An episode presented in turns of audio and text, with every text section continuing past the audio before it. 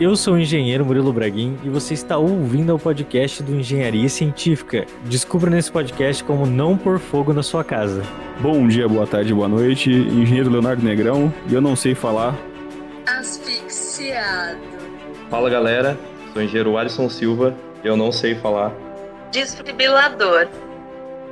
No podcast de hoje, a gente vai responder perguntas do dia a dia de um engenheiro. Vamos falar aqui das nossas vivências, de coisas que já perguntaram pra gente, tentando explicar um pouco de como funciona a sua casa, a edificação, algumas dessas perguntas que são feitas aí por todo mundo. Então é isso, fiquem aqui com mais um podcast.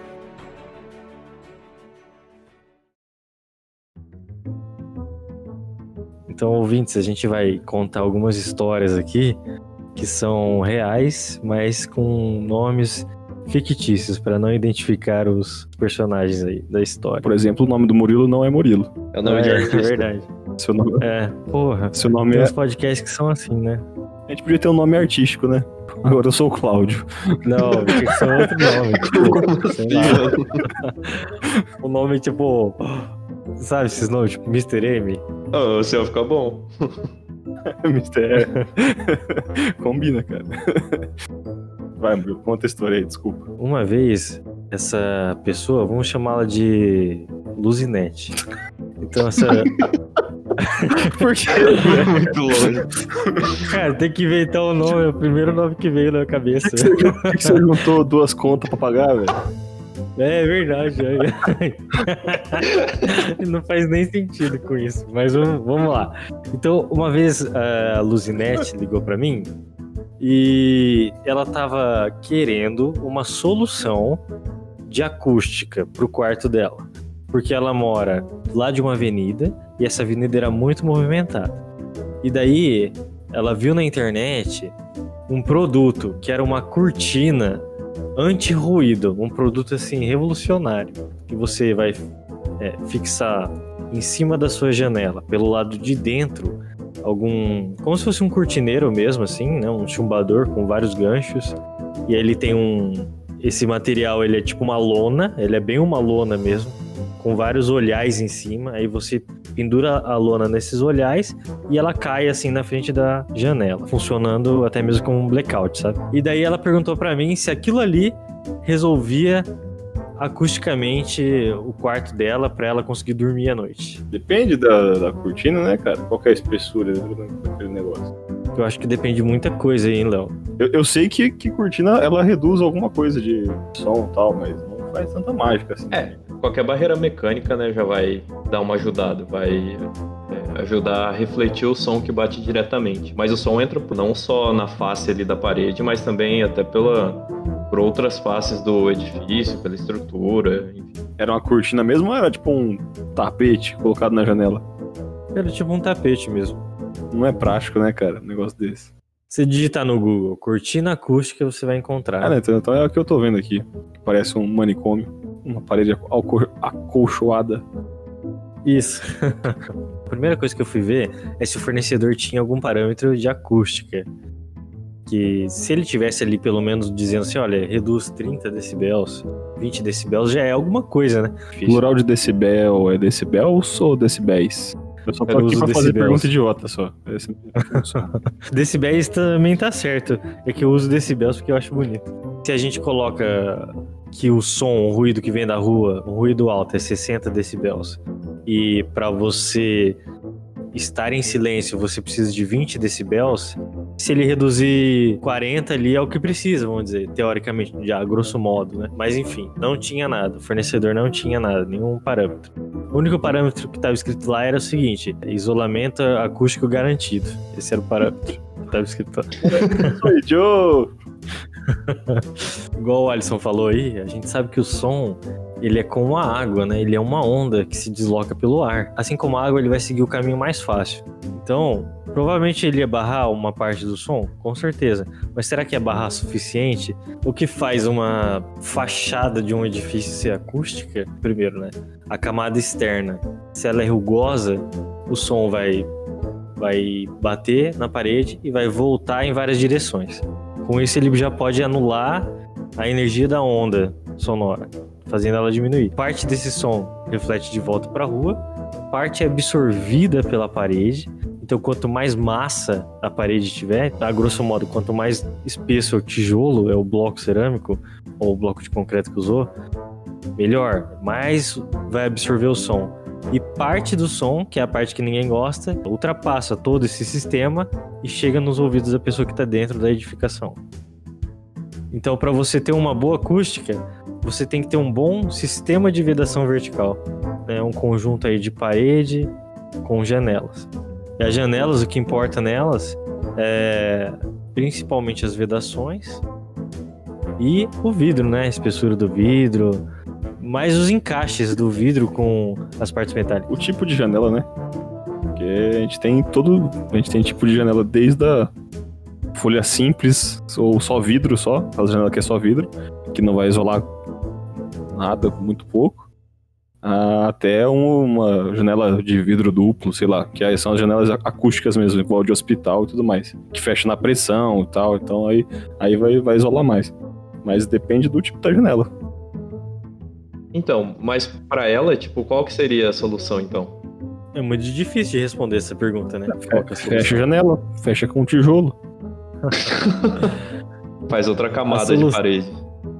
Você fecha, bota um, bota um drywall, vai que suja menos, bota um drywall na frente de tudo. Ou ela troca a janela dela, ou Assim, pode ajudar um pouco, né, a janela.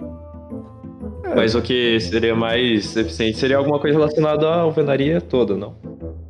Eu, eu pesquisei aqui rapidinho cortinas acústicas, tem algumas coisas aqui, tem alguns casos até que o cara bota aqui que reduz 20 decibéis e tal. Então, tipo, mas parece, o- sinceramente, parece que você tá botando um edredom na sua janela. É um bagulho horrível, né? É, Muito tipo, é sentimento, né? É um negócio Sentimento de que qualquer coisa que você colocasse ali resolveria também. parece um manicômio, sabe? É, é- é- sei lá, eu acho que você perde um pouco a função da janela, você vai ficar um. tem- Você vai ter que colocar, tirar todo dia, sei lá. Então, existe até, vai, 20 decibéis é bastante. Mas se, se o nosso incomoda muito a pessoa, ah, tenta investir numa janela acústica. Ou um pouquinho melhor, né? Sei lá, alguma coisa assim. Uma coisa que eu falei assim, que poderia ser feito, que poderia ser feito com segurança, é usar um protetor auricular pra dormir. É o Entra- que entra ou o que fica por fora? É o que fica dentro da É, orelha. entra, entra auricular. Nossa, deve dar uma Isso. agonia dormir com isso? Será que não? Eu ia acordar sem ele, com certeza. Porque o jeito que eu me deixo à noite. Mas aí o problema tá resolvido, porque você conseguiu dormir, né? E ele tem certificado, e esse certificado tem a atenuação do ruído. Por exemplo, um aqui que eu, que eu pesquisei, ó, 13 decibels. Já é alguma coisa. Tem uns de 15, 16. É, já é melhor do que colocar um fone e colocar música pra dormir. Tem uma outra pessoa que me ligou também, aí eu recebo várias, vários contatos assim nesse Ó, estilo. Fala aí. que eu te escuto. É que eu já trabalhei muito com acústica. Aí eu atendia também de certo modo, né? Não era eu fixo tempo inteiro, eu dava só uma assistência, né? Pra assistência técnica da construtora onde eu trabalhei. E lá chegava várias demandas. Tinha uma mulher lá que uma vez ligou, ela também tava com o mesmo problema de acústica e disse que a janela dela não isolava, que ela ouvia a rua inteira. Nisso, na época, na verdade, eu tinha feito um estudo de acústica na região lá. Sabe esses da norma de desempenho? Que você vai mede a rua da frente do, do novo empreendimento, a rua de trás, você faz a medida no, no terreno do empreendimento, em alguns pontos, e você tira uma média ali da região para ver se acusticamente aquele bairro está adequado na tabela lá da norma de desempenho. Vocês já viram esse tipo de teste assim? É o Wave ou não? Não era o Wave. Esse ensaio de desempenho acústico do local onde vai ser instalado o edifício, o empreendimento, ele é feito antes, né? Antes da obra, e ele é enviado aos projetistas. Aí os projetistas sabem o nível de ruído ali da região que eles precisam é, isolar e fazer a previsão para aquela região ali no futuro também. Essa mulher era vizinha do edifício que ia ser construído ali, naquele bairro. Você não fala Era o nome dessa, edifício. dessa mulher. Não, deixa sem nome. Vou, vou colocar a Dona Gertrudes, que ela era uma senhora. Então, a a Gertrudes era morava num prédio que era vizinho da nova obra, né? E eu tinha todos os parâmetros ali da região. E ela veio com a solicitação dizendo que o, o bairro era muito barulhento e que ela ouvia tudo que acontecia lá e que ela não conseguia dormir e que era horrível a janela que tinha sido instalada no empreendimento, não barrava som nenhum. E daí ela falou o seguinte, que ela estava em contato com um fornecedor de vidro e que esse fornecedor de vidro, ele fornecia um quadro metálico por dentro da janela e ia colocar ali um, uma segunda janela de vidro. E aquilo ali barraria o som e era o que precisava. Esse cara falou isso para ela, esse fornecedor. Interessante. E a garantia, né? Eu perguntei mais. A garantia era o cara, né? A garantia sou eu. É. Interessante como as pessoas e... enganam as outras, né? Eu não sei nem se eu posso contar essa história aqui, mas ela queria que a construtora pagasse o serviço do cara, porque era obrigação da construtora já ter deixado o nível acústico que aquele fornecedor falou para ela. Então, é, de acordo com os parâmetros da norma de desempenho, se tá chegando mais decibéis do que deveria, a construtora deveria pagar, né? É, vamos dizer, isso seria difícil, foi aprovado na prefeitura depois da norma é, de desempenho, né? É. Por, porque antes da norma não tem parâmetro. Esse é outro assunto, né? Outro assunto que se quiser ouvir, ouvinte, vai lá na, no podcast de norma de desempenho que a gente fala disso lá. Lembra que eu falei que eu tinha feito o teste? Hum. No valor da tabela entrava com o bairro calmo e silencioso. Quando eu falei isso pra ela, ela achou muito estranho, sabe? Então ela meio que assim. Ela, ela aceitou que ela é velha, é isso. é, ela. ela falou, meio que se perguntou assim, se o problema não era com ela, né? Porque era. É, e depois do meu teste lá, eu realmente concluí que realmente era ela que achava ruim alguns barulhos que eram comuns ali da vizinhança. Mas é que. Querendo ou não, barulho é, é meio que tem uma parte subjetiva, né? Exato. O ruído é totalmente subjetivo. A sensibilidade é muito subjetivo. Tem gente que pode se incomodar muito com barulho, tem gente que pode tá de boa. Não liga pra nada. Exatamente, Léo. Vai muito da irritabilidade da pessoa. Né? Qualquer barulhinho pra uma pessoa que é misofônica, vocês já ouviram esse termo? É, Miso misofônica.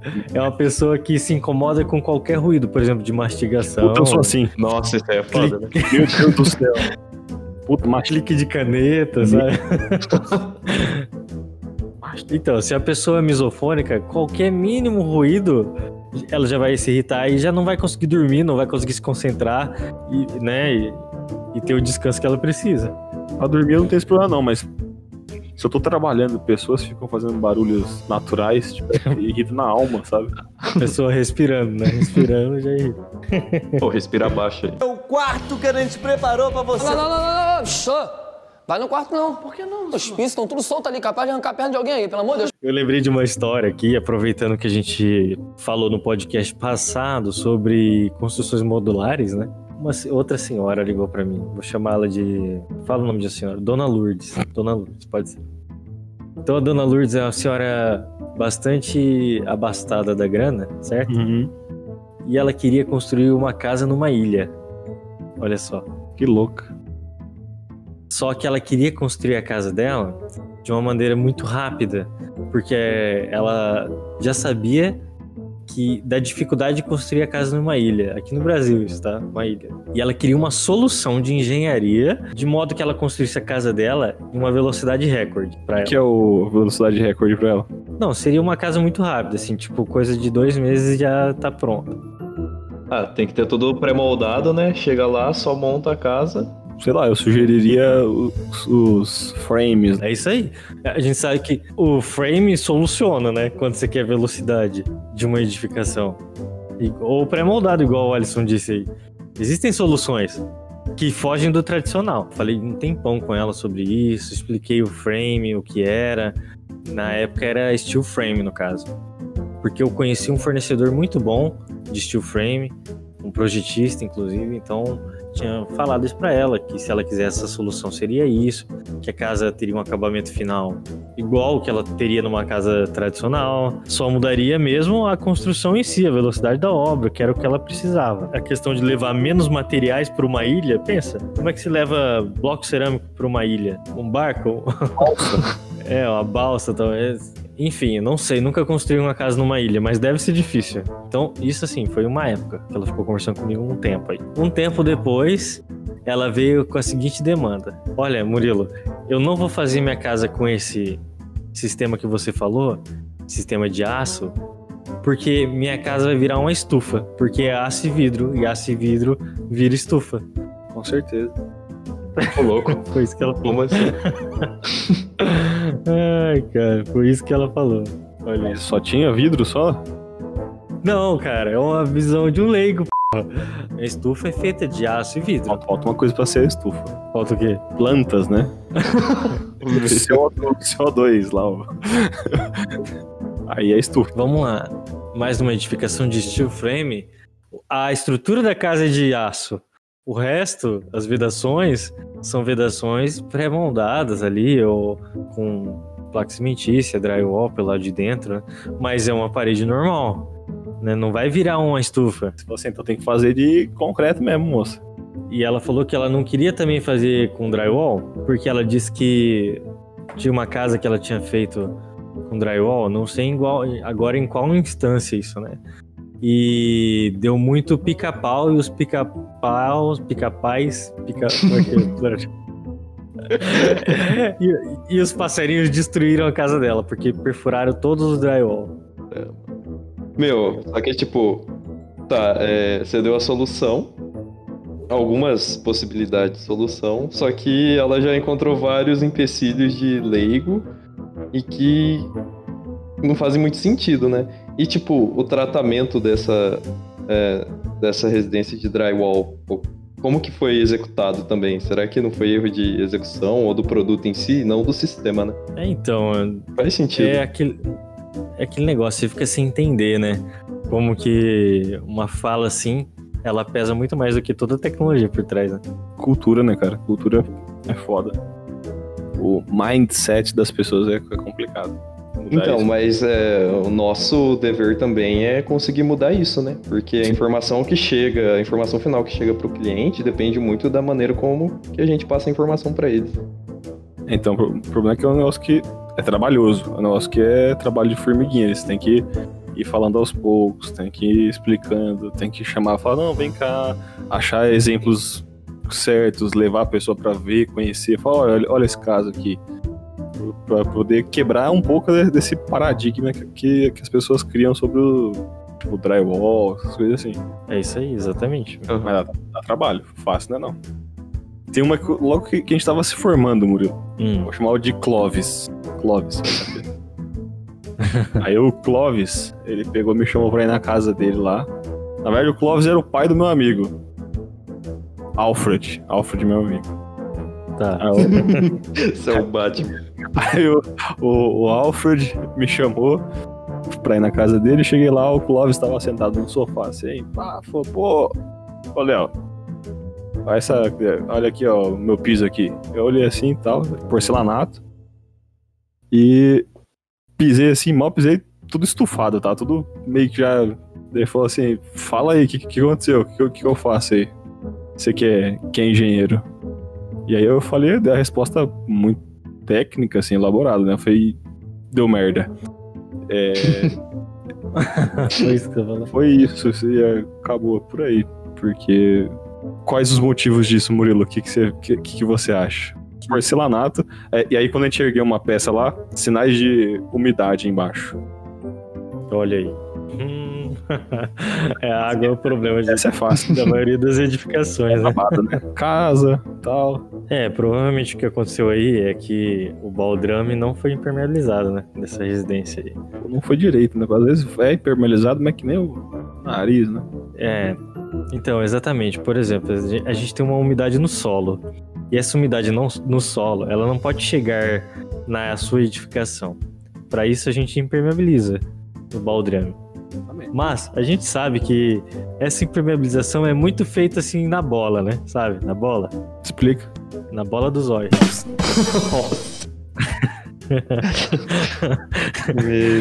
e a gente sabe que assim, a água, ela vai realmente percolar pelo caminho onde ela encontrar.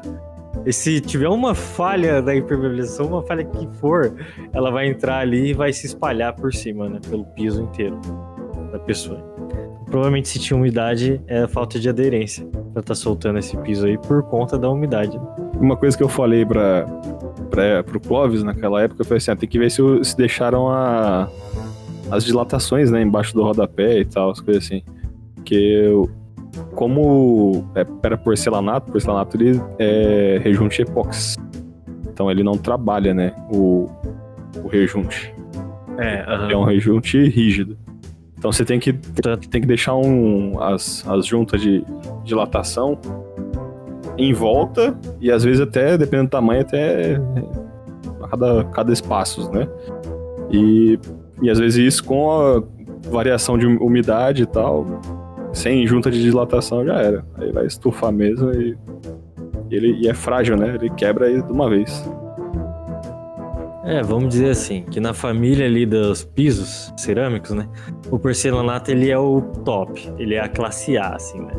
Quer dizer que tudo que pode acontecer com o piso cerâmico comum, que é justamente dilatar e variar higrotermicamente, né? Que é a temperatura mais a água, não acontece com o porcelanato, geralmente. Porque um porcelanato tem uma eficiência térmica, vamos dizer, tão alta que ele não se mexeria nunca na vida, vamos dizer assim, sabe? Mas é, por isso, até por isso que a junta dele é mais rígida, não é flexível, porque ele não precisa realmente. Alguém perito aqui em construção vai estar me xingando nesse exato momento, falando que tudo que eu tô falando é besteira. Mas eu só tô falando o que eu sei, o que eu já estudei né, do assunto. Mas o- uma coisa que o Léo falou aí realmente tem sentido. Porque você até pode não perceber isso, ouvinte, seja lá quem, quem você seja. Mas a sua casa, ela tá se mexendo o tempo inteiro. 24 por 7, a frequência com que ela se mexe. Ela, vamos dizer assim, respira mesmo, ela dilata, ela retrai. É, tá calor de dia, tá frio à noite. É igual a, E se você- as escadas do Harry Potter. nem, nem tanto, né? Não se mexe tanto. Se bem que algumas edificações aí que, os- que o pessoal deixa um- uma resistência do concreto baixa, a escada pode fazer isso. Só que geralmente ela só faz uma vez e é pra baixo. Só um movimento. Mas quando você tem uma área de um piso, assim, uma área grande de um piso, você imagina que aquilo ali é um conjunto único. Ele vai variar, vamos dizer assim, em uniformidade, né? Imagine um piso e o sol batendo naquele piso o dia inteiro. O piso tende a se expandir, um contra o outro, isso, uma peça contra a outra. O que, que vai acontecer lá nas bordas do piso, se a área for grande? Ele vai empurrar as paredes. Imagine isso? Consegue imaginar? Empurrar o rodapé. Por isso que muitas vezes problemas de dilatação térmica você encontra lá no rodapé. Quando o rodapé tá soltando por causa disso. Exatamente. Né?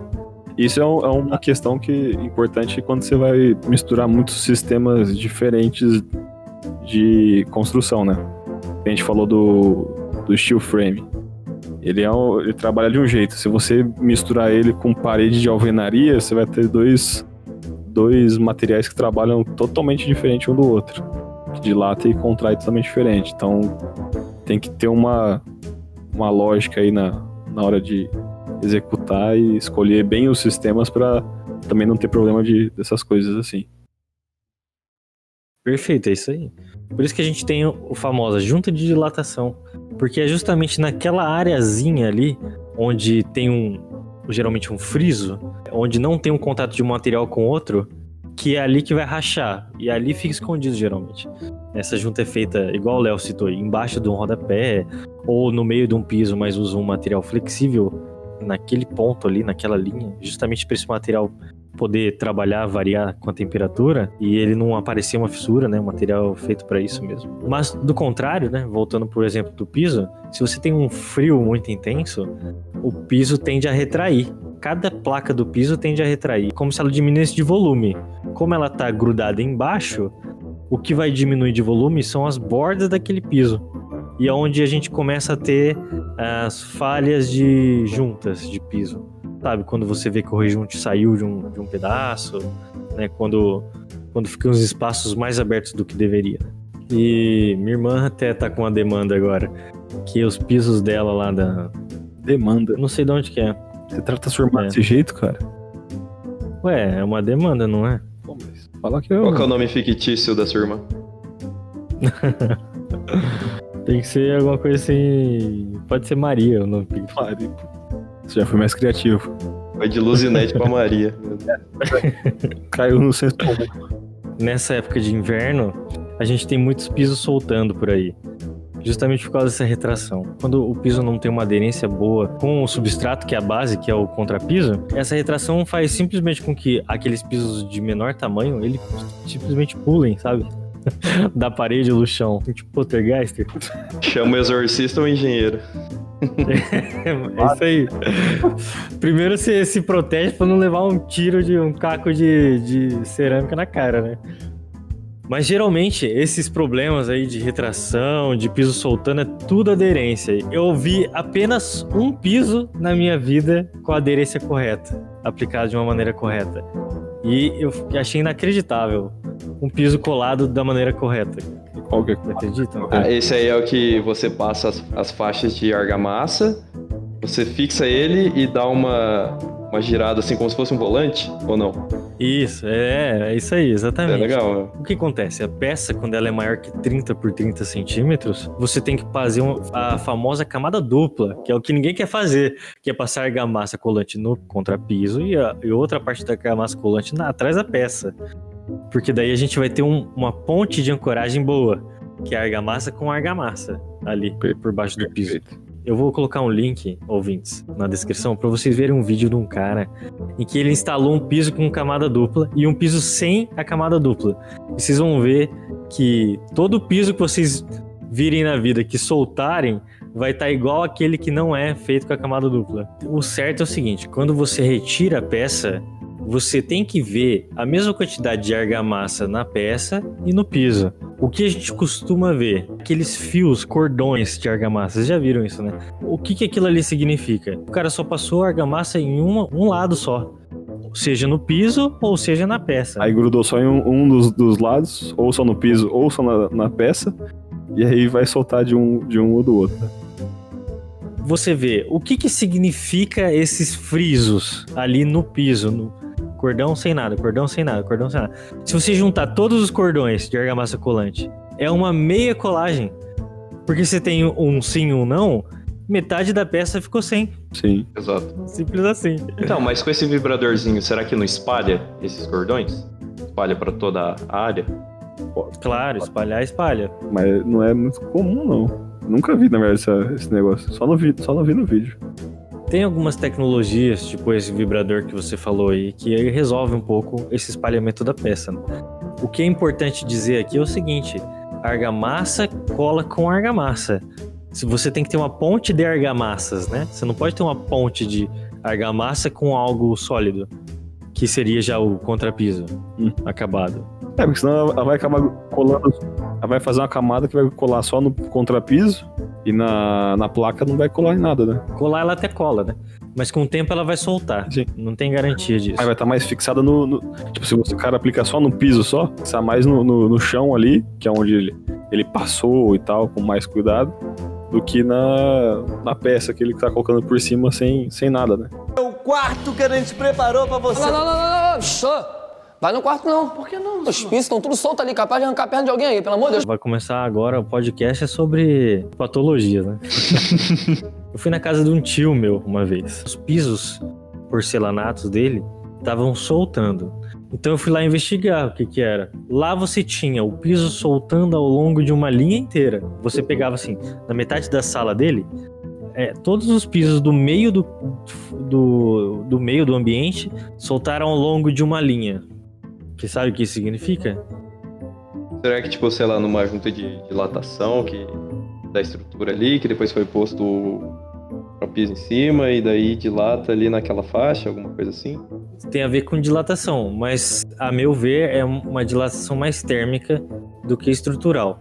Porque a dilatação estrutural, você tem uma, uma placa colada bem em cima dela, ela tem que rachar no meio, quebrar a placa, né? E ali a gente tinha um piso levantado ao longo de uma linha. Aí você tinha isso na sala, no banheiro, na cozinha. Não deve ser um problema térmico, porque no banheiro você tem uma temperatura, na cozinha você tem outra, na sala você tem outra. São ambientes diferentes. Aí a causa do problema pode ser duas coisas. Já que ela está aparecendo em todos os pisos da casa, ela é problema de material ou mão de obra que instalou. Aí você olhava atrás da peça, tinha aquele cordão de argamassa. Uma peça grande, maior que 30 por 30 centímetros, foi instalada apenas com uma colagem. E já tem um sinal de erro da mão de obra, já é um risco já. É, então, e como bom acidente de avião, tudo acontece por vários motivos, né? Lógico. E quando você olhava a peça, a peça também estava deformada. Nossa. Ou seja, foi um conjunto de material e mão de obra aí nesse caso. E daí esse meu tio ligava pro fornecedor de materiais, falando o que estava acontecendo, e o cara foi lá na obra e viu realmente, constatou que a peça estava torta, mas constatou também que a argamassa Era- havia sido colada apenas uma vez. E a peça era, era, era grande, maior que Era grande. por 30. Aí o que, que ele falou? Se a peça tivesse sido colada com colagem dupla, a peça do piso não deformaria. O cara se isentou. Se E aí veio o retrabalho, né? Aí quem executou o piso foi lá, viu que a peça estava torta, falou: olha, se a peça não tivesse torta, não teria soltado. Jogo de empurra, né? Empurra, empurra. O que dizer, né? De uma situação O dessa. cara, aí assim o cara tá agarrado. Só assim, no... Ele colou só com colagem simples, né? Tá, tá errado, do mesmo jeito. É, a gente tem um duplo erro ainda. Aí quem paga a conta é o dono da casa.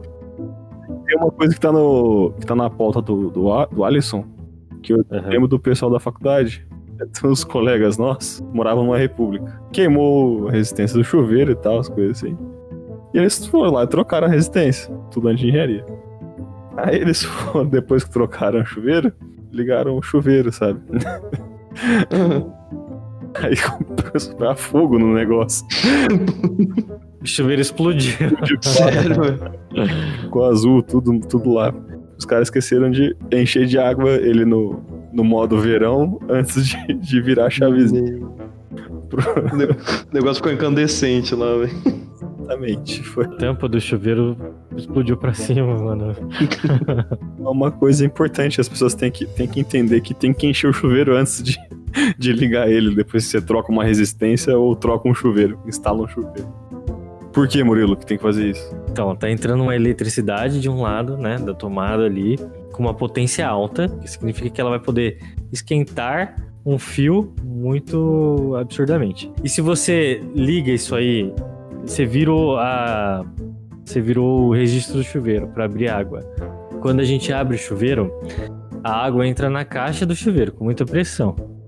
E essa água acumula e pressiona um diafragma, que é uma membranazinha de borracha que tem dentro do chuveiro a corrente elétrica percorre a resistência, fazendo com que a resistência se aqueça e assim a água vai se aquecendo, vai saindo do chuveiro, entrando nova e vai aquecendo. Tipo assim, a água, ela, é- ela vai entrar na caixa do chuveiro, vai fazer uma pressão, aí vai conectar os fios pra ligar só quando a água passar. Da pressão, essa membrana ela expande e a- faz com o contato dessa chave. Aí com o contato o chuveiro liga. E como ele tá, tá sem água, ele faz a pressão, mas ele faz a pressão sem estar com, sem tá cheio ainda, né? Porque a resistência, ela não troca o calor com a água, ela não tá trocando calor com nada além dela mesma. E daí faz com que a resistência esquente ao máximo possível e, se funda, derreta. Deve ser bem sensível o, acionamento dessa resistência. E aí não, não dá tempo de encher o negócio pra esfriar ela. E ela já queima. No frio, tem como queimar a resistência se ligar bem pouquinho o chuveiro assim pra água ficar bem quentinha? Eu acho que se você botar muito fraca a água, ele vai não ligando a, a resistência. Não dá pressão pra ligar a resistência mesmo. Esses dias a minha irmã veio com uma outra coisa, né? Falou que o chuveiro dela tava vazando água sem que ela abrisse o registro. Tava saindo água dele assim constantemente. É problema no registro, né, cara? É, provavelmente. né? Não tá fechando. É, o registro de pressão ali não devia estar dando a pressão necessária para É expla- para a água. é explanado. É, o mínimo que ele já abre por causa da pressão da água, e já dependendo da, da pressão que chega no chuveiro, é lógico, se a pressão for muito alta, a água já começa a sair do chuveiro. Nessas residências mais antigas assim, que o pessoal vai acoplando cômodos e vai aumentando a casa quando tem dinheiro, ou geralmente eles não mexem na, no sistema elétrico, né? Aí eu vi uma casa que você não poderia, é, você não podia ligar o chuveiro e o micro-ondas ao mesmo tempo, porque caiu o disjuntor, sabe? Que bom que tem disjuntor nessa casa. Eu já, eu já- Que do contrário era o telhado pegando fogo, né? quem nunca ouviu o negócio? Ah, é só trocar o disjuntor que tá tudo certo, cara. Não vai cair uma pecinha lá pra ele não abaixar, Pode pôr um, pôr um prego, um, uma travinha. Foi um prego, né? Um prego é bom, cara. pode. É, São coisas, jeitos de resolver. Trocar a fiação não, isso aí é de boa. Isso aí não. É, pra que que serve um disjuntor, né? Essa é uma boa pergunta. Isso é, é ótimo. A minha, a minha casa, quando eu morava, quando eu era jovem, minha infância lá em Osasco, a gente tinha esse problema. Era um chuveiro por vez. Ligava dois chuveiros, caiu o disjuntor lá, lá- perto da rua já. Na entrada da energia, caiu geral. Meu Deus. Aquele, aquele disjuntor preto que é o mais safado, o mais vagabundo existe. Segurança zero. Então, o que acontece é o seguinte, o disjuntor ele vai cortar a energia. É uma chave, ele desliga. Ele realmente tira o contato da energia que entra, tá entrando na sua casa com as coisas que tem dentro da sua casa. E por que ele faz isso? Porque o fio tá esquentando muito. E se o fio esquentar muito, pode pegar fogo. É simples assim. Ele aceita uma certa corrente, né? A corrente que é o que esquenta o, o fio. Então o disjuntor ele, ele, faz, ele é como se fosse aqueles aqueles negócios de estrada que, que limita a altura do caminhão. Fala, "Ah, aqui até essa altura, aqui tem tipo um ar É, lá. Ele é esse negócio. Porque se o cara passar ali, beleza, ele, ele consegue passar pra não machucar as pontes e tudo mais. É, o, o disjuntor também é uma coisa. Fala, você pode passar até aqui. Acima daqui, não pode passar. Então ele tem lá, ele aguenta 10 ampere, é porque o, o cabeamento aguenta 10 ampere. Então, se tiver puxando mais que isso, ele vai cortar e vai, vai derrubar. Essa é uma boa analogia, né? Os aparelhos ligados nas tomadas, eles puxam uma quantidade de energia. Que essa energia vai passar pelos fios, em algum momento ela vai se juntar em circuitos, e esses circuitos é o que entram lá na caixa de disjuntores. né? Então, faça um cálculo em que você tem diversos aparelhos ligados ao mesmo tempo, esses aparelhos puxando, vou usar o termo puxar, tá? Da maneira grosseira de falar puxando ali energia ao mesmo tempo. E daí, esse fio que chega lá no disjuntor, ele tem que ter um- uma bitola, né? Um diâmetro tal que aguente essa quantidade de energia passando. Porque do contrário, se o fio é muito fino, essa energia toda passando ali vai fazer com que o fio esquente. Acho que dá pra fazer um paralelo com o Megazord de tomada com isso aí. hein? Ah, cara, é muito bom isso aí, viu? Quantos adaptadores dá pra colocar numa tomada? Com Quantas, quantos aparelhos você pode ligar ao mesmo tempo em uma tomada? Se o disjuntor aguentar. É isso mesmo. Você vai ligar um computador, você vai colocar seu celular para carregar, às vezes você vai colocar no mesmo no mesmo tomada ali a sua TV funcionando com sistema de rádio. Então você tá ligando quatro aparelhos numa mesma tomada através de um adaptador que você vai colocar lá.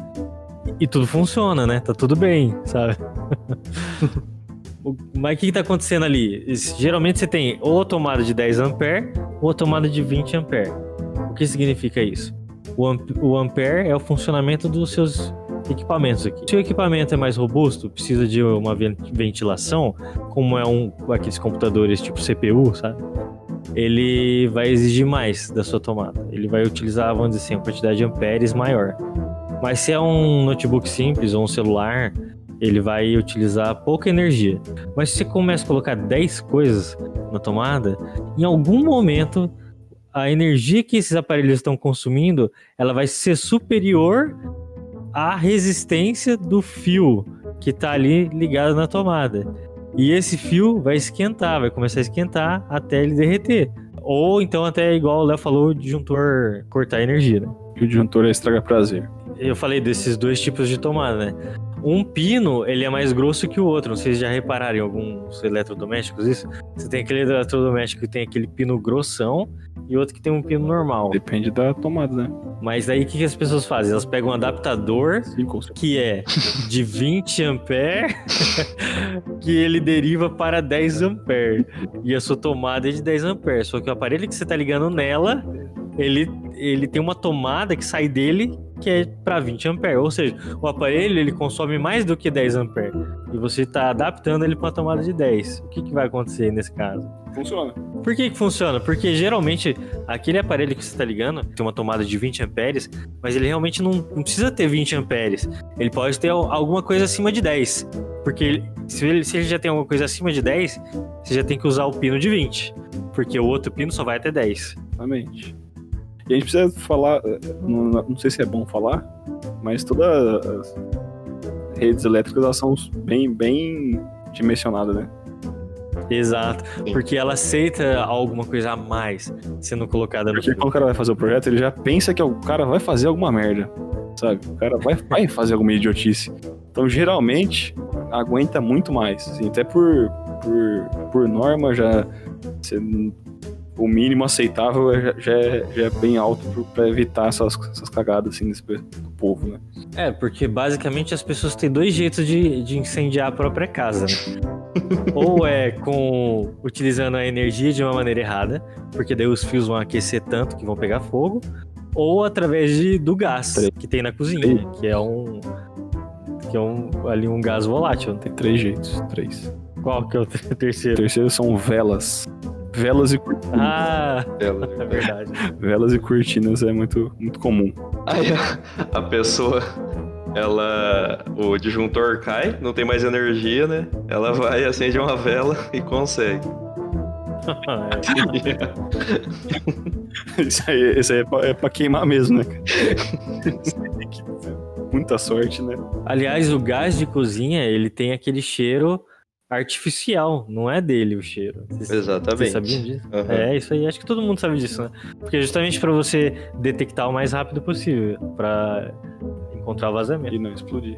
Mas o que a maioria das pessoas não sabem é que o gás de cozinha, o GLP, gás liquefeito de petróleo, né? Acho que é isso, né? Uhum. Ele, ele é mais pesado que o ar. Então ele vai se acumular próximo do chão. Se ele tiver um vazamento. Vazar muito pra poder explodir com uma lâmpada, né? Ah, hoje em dia as lâmpadas nem são mais contato lá de, dar faísca. Agora, em contrapartida, o gás natural, que tem algumas cidades que fornecem gás para cozinha como gás natural, ele sobe. Então, o gás natural é mais fácil de ter acidente aí por, por eletricidade. E o gás natural tem cheiro? Ou não? Também. Os dois têm cheiro artificiais. Dois é artificial. É, Tem colocado o, tem o, o negócio do, da queima incompleta de, de aquecedor, né? Também, que, é, que não tem cheiro. Esse aí é perigoso, né? Isso é interessante, isso aí. Esse aí adormece as pessoas e a pessoa morre as. as, as não sei falar essa p Asfixiado, né? essa merda. Natan, bota um monte de pilha nessa porra. Então, até uma pergunta aqui de uma amiga da minha irmã, chamada. Vamos colocar o nome de. Valdir. Fala o nome. Valdir. é, esse nome aí. Perguntou assim, numa enquete que eu fiz aqui com a minha irmã, né? Sobre esse- essa pauta desse podcast. Ela perguntou assim: se o gás que vai pro aquecedor dela, no apartamento dela, é o mesmo gás que entra no fogão. Pode ser, né? Geralmente é a mesma tubulação que ela deriva ali dentro da parede. Uma parte dela vai pro fogão e a outra vai pro aquecedor a gás. Isso no caso de apartamentos, né? Se for uma casa, pode até, dependendo do- da posição do ponto do gás, pode ser até dois sistemas independentes. né? Mas se você reparar bem, dentro do aquecedor a gás, se você der uma olhada lá dentro, vai ter uma boca de fogão. Sério? Se você olhar por dentro dele, é exatamente uma boca de fogão. Sério? Aham. Os do, mas dos dois tipos de aquecedor? Quais são os tipos? Ah, tu não sabe. Eu sei mais que você? Sempre sou. Então, não, fala aí, mano. Fala aí, fala aí. Tô aqui pra aprender. Então, Aquecedor de passagem e o de, o de- o reservatório lá de acumulação.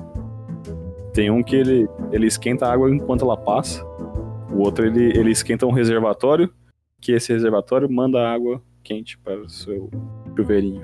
Aí o, o de passagem é aquele menorzinho, aquele quadradinho menorzinho. Aqueles aquecedor meio redondo, assim, grandão, aquele lá é de, de acumulação. Você sabe qual que é melhor, Léo? Cara, eu não, não sei não. Eu, eu sei que as pessoas usam mais o, o, o de passagem porque ele ocupa menos espaço. O pessoal gosta mais da- do de passagem.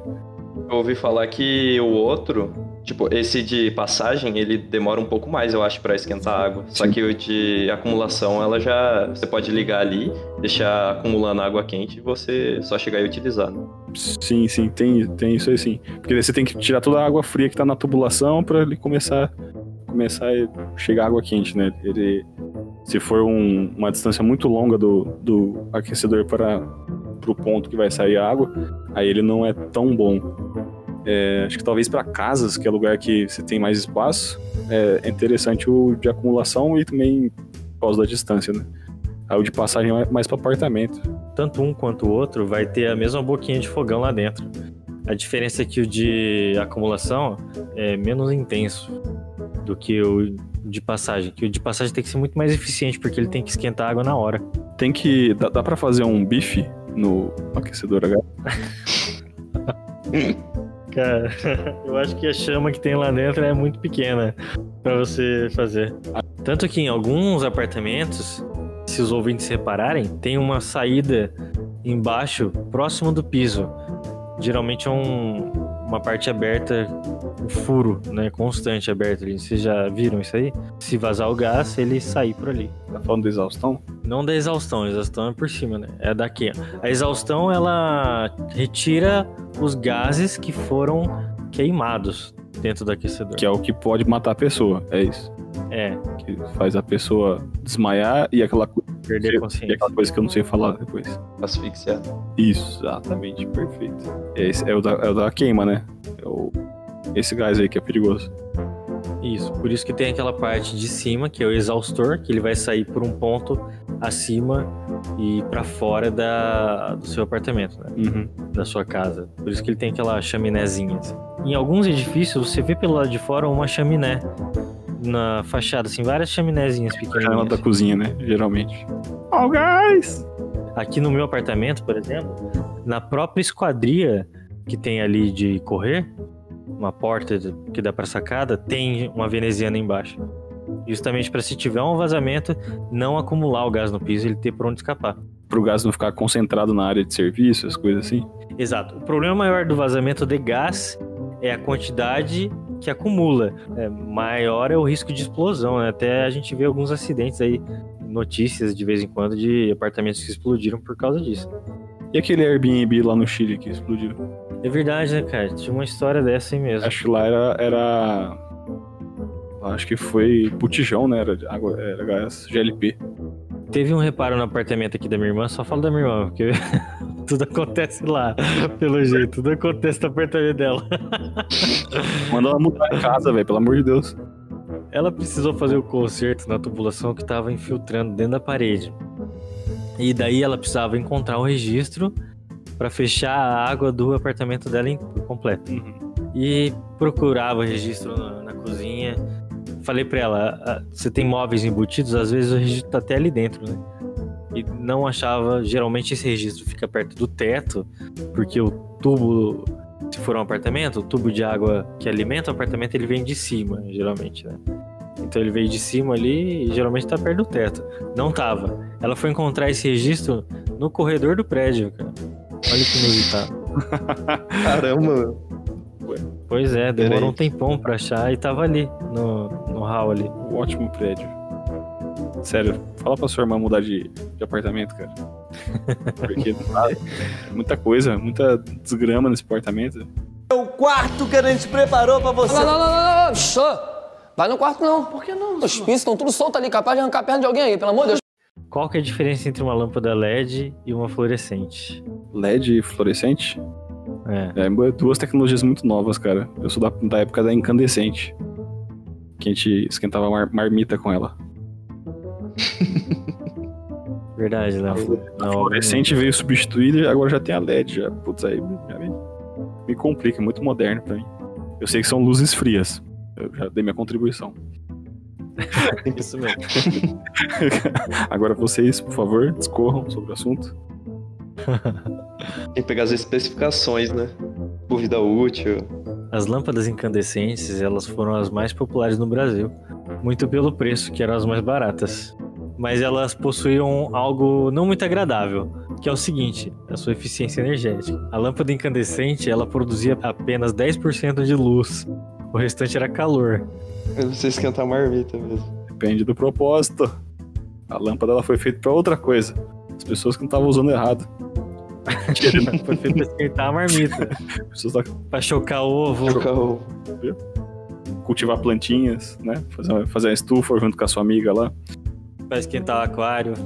Tá, isso aí levava o quê? A Contas muito caras de energia. Por isso que tinha aqueles negócios, lembra de antigamente que era. Tinha que apagar a, a luz, sei lá, por, por uma noite lá, tinha a noite que todo mundo apagava a luz.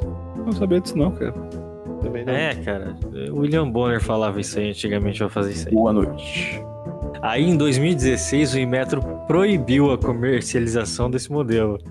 Depois de, de 2016 comecei a comer comida fria. Quem inventou a lâmpada fluorescente? Maravilhoso Nikola Tesla. Pode ouvir o podcast número 22 aí, ouvinte. Você vai ouvir essa história maravilhosa Ah, não, não, não. sobre essa, essa disputa entre a lâmpada incandescente e a lâmpada fluorescente. Mas o mais importante, cara, nesse momento é cronologia. O Nikola Tesla, ele inventou isso aí quando? 1938. 1938. Quando que ela foi, tipo, eliminada do, do Brasil? A, a, a, a outra, a antiga, a do Edson. Era Edson? Dois, é, do, do Edson, 2016. 2016. Quantos anos dá diferença? Mas olha aqui, Léo, se você quer saber de cronologia, Hum. é a lâmpada do Tesla, ela ficou popular no Brasil depois do apagão de 2002. Quem lembra do apagão de 2002? É, Eu lembro dessa desgraça. é muito antigo. Eu tinha um medo dessas coisas, cara. Eu não entendi que vinha assim de fora. Falar, ah, vai ter apagão aí. Como que foi isso aí? Eu não, não acontecer. lembro disso aí não, meu. Você não lembra disso, não? Foi, foi, era por reservatório, né? Que tava muito baixo. Ocorreu entre 1 de julho de 2001 e 19 de fevereiro de 2002, por falta de planejamento e investimento em geração de energia. Aí você quer produzir mais energia sem aumentar a capacidade e não dá conta. No início da crise, levantou-se a hipótese de que talvez fosse necessário fazer longos cortes forçados de energia elétrica em todo o Brasil. Esses cortes forçados, ou blackouts, foram chamados de apagões pela imprensa. Só, mas só fazendo um parênteses aqui, é importante. Se eu não me engano, o agora no, no- no governo do Bolsonaro, logo quando ele entrou, os caras falaram que se tivesse, tipo, um crescimento do PIB, sei lá, de. É que não vai ter agora porque deu, deu essa desgrama de Covid. Mas se tivesse o- um crescimento do, do PIB de, sei lá, 4, 5%, não era muita coisa, não. Tipo, 3, 4%. Vou pesquisar certinho aqui. É, a nossa rede de, de- de energia de novo não ia dar conta. A gente ia ter o mesmo problema, cara. Nossa, o nosso Sim. Já pensou? fornecimento de energia, ele dá conta porque a gente tá nesse, nesse estado. O problema disso aqui tudo foi que com o corte de energia você tem corte também de produtividade, né? Das indústrias. Exatamente. E você estava certo, Léo. Existiram dois fatores que foram as causas dos apagões: a falta de planejamento, que eu falei, de energia, né? Com a ausência de investimentos em geração e transmissão de energia, e as poucas chuvas da época, escassez de chuva. O nível da água dos reservatórios das hidrelétricas baixou e os brasileiros foram obrigados a racionar energia. Pra você ver. Juntou dois fatores. Um que você pode controlar, outro que você não controla. Dá merda. Aí é o seguinte, a lâmpada fluorescente, ela consome cinco vezes menos energia elétrica e aquece menos o ambiente, produzindo aí, olha só, 95% de luz e apenas 5% de calor. Quase o inverso da outra. né? Existem quatro tipos de lâmpadas fluorescentes no mercado: as tubulares, as compactas integradas, as compactas não integradas essas não integradas, elas- não precisam daquele famoso reator lá. Sabe quando você liga a fluorescente que ela demora um tempo pra ligar? Uhum. Uhum. Então, essas não integradas não precisam disso mais. Ela tem tipo um reatorzinho, né? Porque é um gás, né? Ela é, ela é a agitação de moléculas de, um- de algum gás. né? E por último, os circulares, que é o modelo menos comum. Assim como as compactas, não integradas não precisam de reator ou starter. Aí é o seguinte, de modo geral, o LED se difere bastante dos modelos antigos de lâmpada. Isso porque, diferente de filamento de tungstênio ou gás mercúrio, ela gera luz através de um semicondutor parecido com um chip de computador.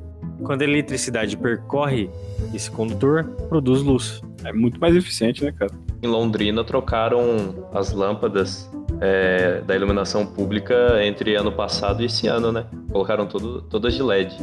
Que a longo prazo vale a pena. É, com certeza, cara. Economia de energia compensa o, valor que é mais caro, né? Olha só, tem uma tabela comparativa aqui entre as duas lâmpadas. Uma, por uma potência de 15 watts de uma lâmpada fluorescente, a gente tem um fluxo luminoso de 900 lumens, o que dá uma eficiência de 60 lumens por watts e cerca de uma vida útil de 6 mil horas. Agora, a mesma lâmpada de LED com uma eficiência parecida, olha como fica: uma potência de 2 watts um fluxo luminoso de 100 lumens e com a eficiência então de 50 lumens por watts. Mas aí que tá o diferencial, uma vida útil de 25 mil horas. Olha só, quase cinco vezes mais que a outra. Foda era a lâmpada queimando. Parece que elas queimavam muito mais, mais fácil antigamente. E tipo, agora você não vê mais a lâmpada queimar, né? Um dia você vai acender, ah, não acendeu mais. Tipo, é, na noite, ó, o, o duende da, da lâmpada vai lá e. Antigamente as lâmpadas explodiam, né? Elas pipocavam na sua mão, né? Verdade. Apertava o interruptor e fazia. Ela já estourava ali e falava, eita porra. Será que não existe lâmpada incandescente pra vender? Ah, tem, cara. Nas bocas de. Fazer uma fumo. retrô. Eu vou usar só lâmpada incandescente. Tem umas lâmpadas de LED que imitam incandescente, né? Ah, não, mas É moda isso aí. não esquenta a marmita. Não esquenta, mas, mas fica com aparência agradável. Aqueles varal de, de luz, né, que tá na moda. Verdade, cara. Eu até quero comprar um aqui pra casa. Viu? Zé Modinho. o negócio é botar as luzes de Natal aí no meio do negócio. Pra, pra zoar. Pra ser diferente. Tem uma pergunta boa aqui. Ah, não. Como saber se a parede que você vai furar pra colocar o seu quadro ali não tem uma tubulação dentro? Que vai dar problema pra você depois, vai inundar a sua casa. Olha o projeto. E, e confia que foi executado. Vamos tentar ser prático, né? Se você bater na sua parede e você vê que tá oco, provavelmente tem um tubo ali Provavelmente passando. mal feitos, né? Ou ela foi mal feita. se você, você vai descobrir que tem um tubo se você for batendo ao longo de uma vertical ou de uma horizontal, você consegue meio que achar um padrão do que, que é oco e o que é sólido. Mas você pode ver algumas coisas também, alguns sinais de que pode, ter, pode ou não ter uma tubulação ali. Por exemplo, tem uma torneira naquela parede, o tubo tá vindo de algum lugar, geralmente de cima.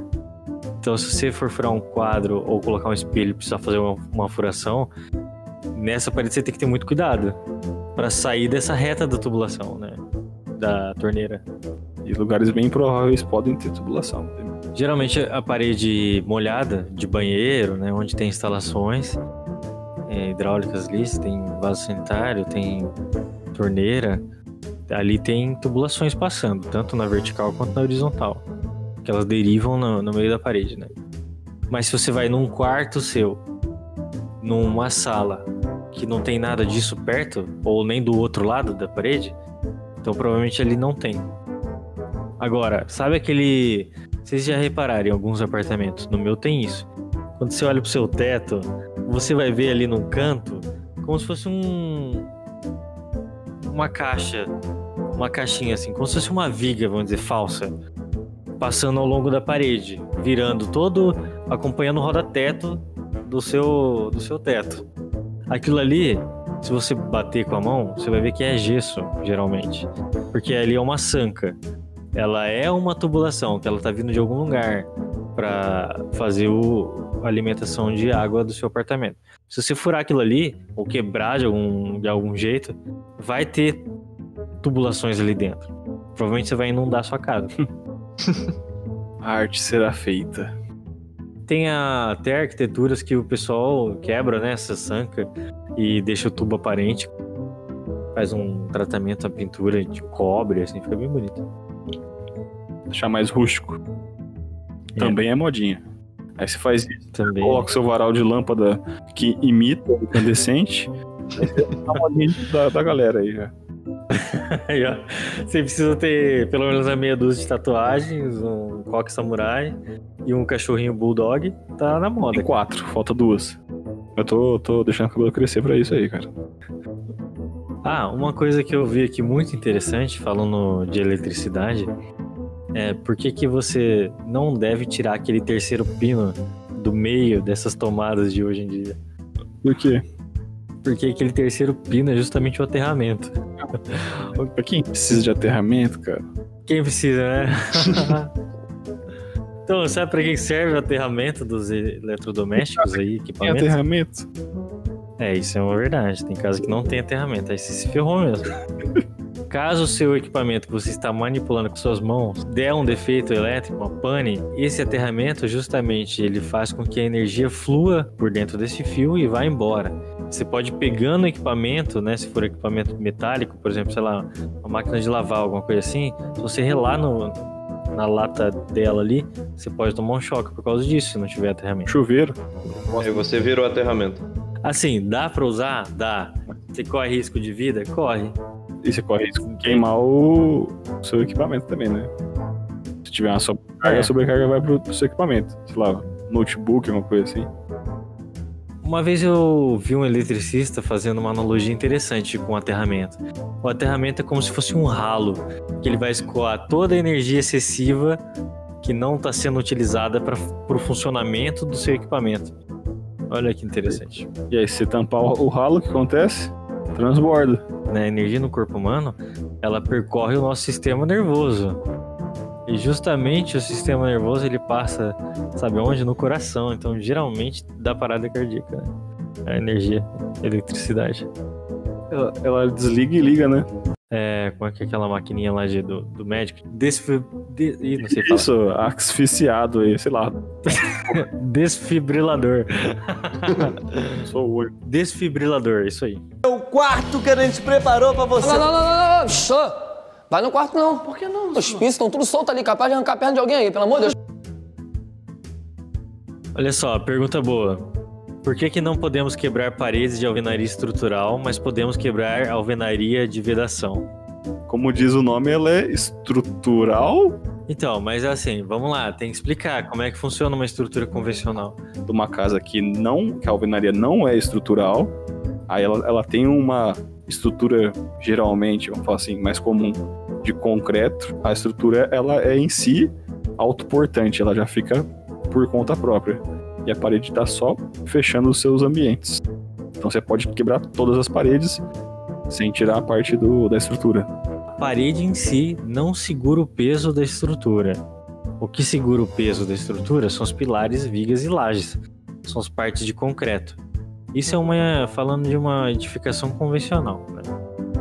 Se você tem uma, um edifício de alvenaria estrutural, aí sim as paredes estão segurando o edifício como um todo.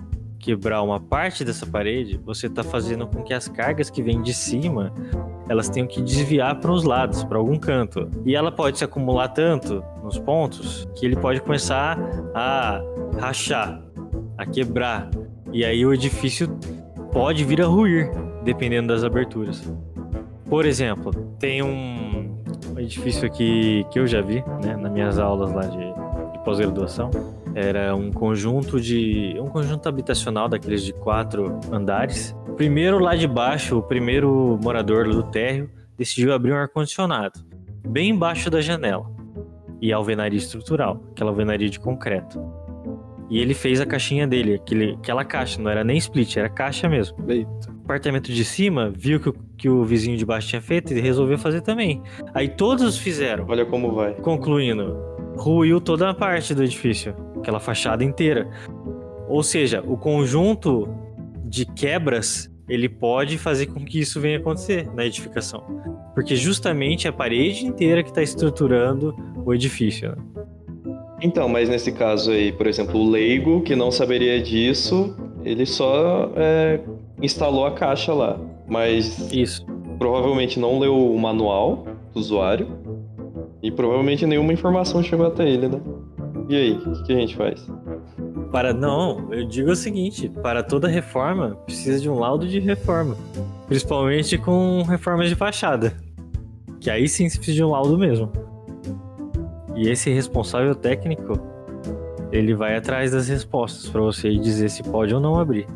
O que não pode é abrir por conta própria. Aquela coisa, né? Ele não sabe se é estrutural ou não. Pode ser que não, não, não tenha uma catástrofe, não caia tudo, mas pelo menos uma janelinha tor- torta, uma porta que não vai fechar direito vai acontecer. É, isso, na verdade, isso é um indício de que o prédio. Vou assustar os ouvintes aqui. De que o prédio está prestes a ruir. É as portas e janelas não abrirem mais. Então, o dia que você for abrir sua janela, você vê que uma janela não tá abrindo, a outra também não. E isso aí aconteceu de, do dia pra noite, assim, você pode sair correndo. Se estiver lá no térreo longe, você liga pra defesa civil, aí você fala assim: olha, minhas portas e janelas não estão abrindo, estou sentindo que o prédio vai cair. Legal. Como incendiar a sua casa, como inundar a sua casa. É interessante, Teve né? um caso, acho que é na, no Nordeste, não sei aonde, que os caras fizeram um apartamento, acho que de, sei lá, acho que é 3 milhões, ou 2 milhões, sei lá quanto que é, é caro pra caramba o, o apartamento. Que o cara fez uma, uma piscina pra cada apartamento na sacada. Só que o projetista esqueceu de considerar o peso da água. Nossa, As pessoas não podem encher a piscina, nossa, Nossa, que dó. não poder usar a piscina. Caramba, isso é inacreditável, né? E você vê que isso aí é, um, é um- uma conta no projeto. E olha como altera a vida das pessoas. Né? E ainda mais o valor, né? Que a pessoa paga caro pra caramba.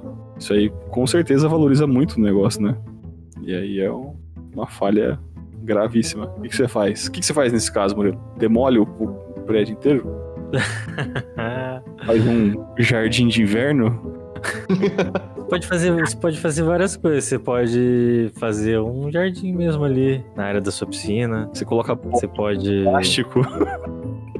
É, você pode, sei lá, fazer alguma coisa criativa, assim. Só não pode encher. O resto você pode colocar uma cadeira lá dentro e usar aquilo ali como espaço de meditação, sei lá. Sabe o que eu lembrei agora aqui, cara? Nossa, lembrei de um negócio muito louco. Não sei se vocês lembram um tempo atrás aí que era um vídeo que viralizou de um edifício onde você tinha uma piscina dentro daquele apartamento e o balanço do edifício estava fazendo com que a água saísse da piscina. Aham. Eu vi. isso. Então, o que acontece é o seguinte, naquela, naquele vídeo que viralizou lá, o apartamento era muito alto. A edificação ela realmente se movimenta, principalmente com o vento. Quanto mais alto, mais, mais o deslocamento horizontal. né? Mas ele é perceptível. Isso. Provavelmente o do vídeo o cara tava lá no super alto lá, né? Esse deslocamento ele é tão ínfimo que a gente nem percebe. Mas o que acontece? O edifício ele pode entrar numa espécie de ressonância. É onde ele mantém um balanço, vamos dizer assim, constante por alguns minutos. Essa ressonância da estrutura pode fazer com que a água também entre em ressonância. A percepção do balanço na água é muito maior do que a percepção do balanço no sólido.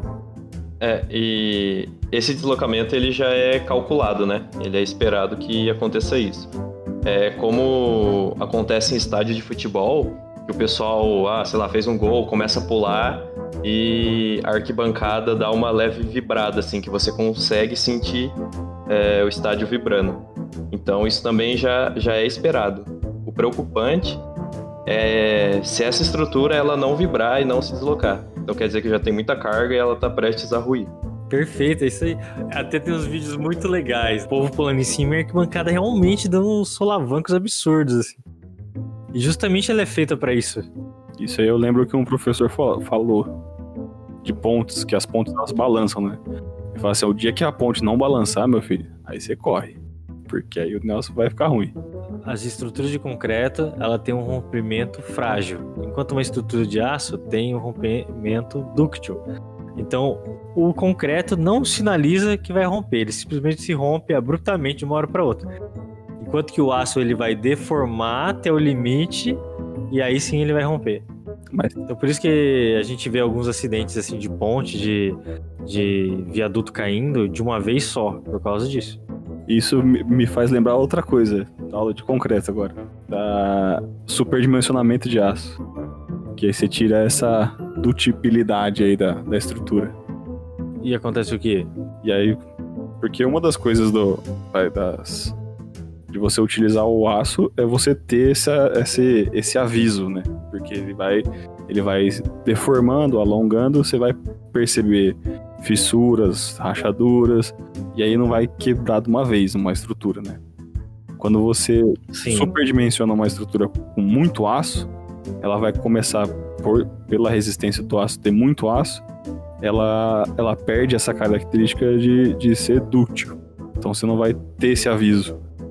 E quando tiver o rompimento, por mais que seja muito resistente, mas a hora que tiver um rompimento, ele vai ser do, do rompimento frágil. Uma pergunta muito boa aqui. Como é que funciona um sifão? Verdade. Essa era da- das mais importantes. Não, ó, ao meu entender, o sifão, ele tem aquela voltinha ali embaixo para justamente não voltar cheiro nem insetos é, da rede de, de esgoto, né?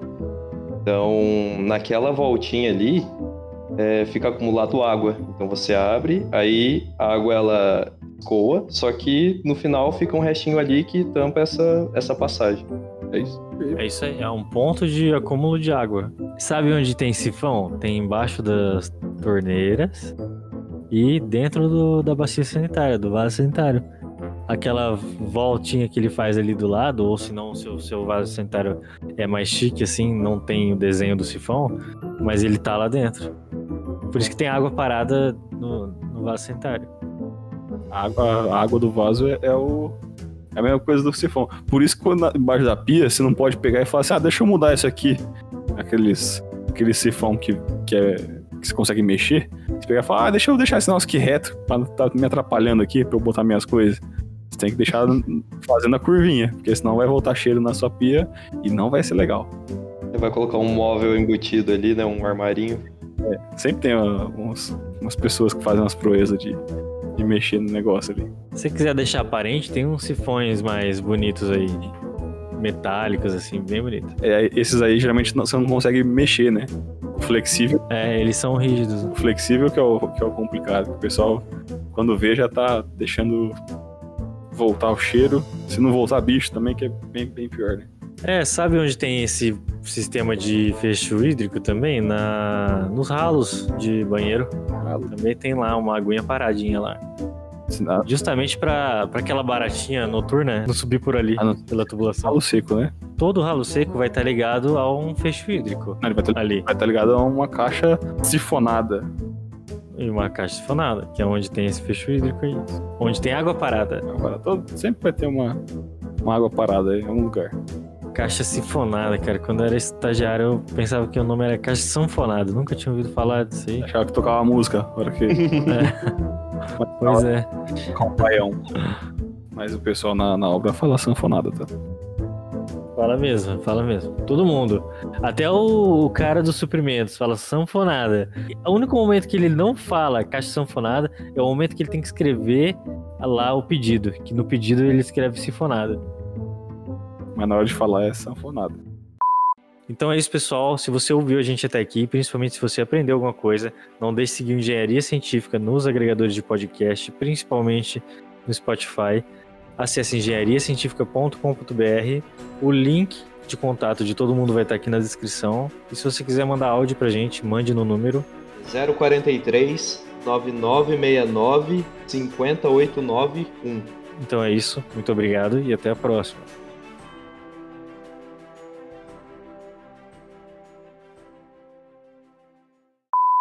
Ô Murilo, qual que é seu nome verdadeiro mesmo, então?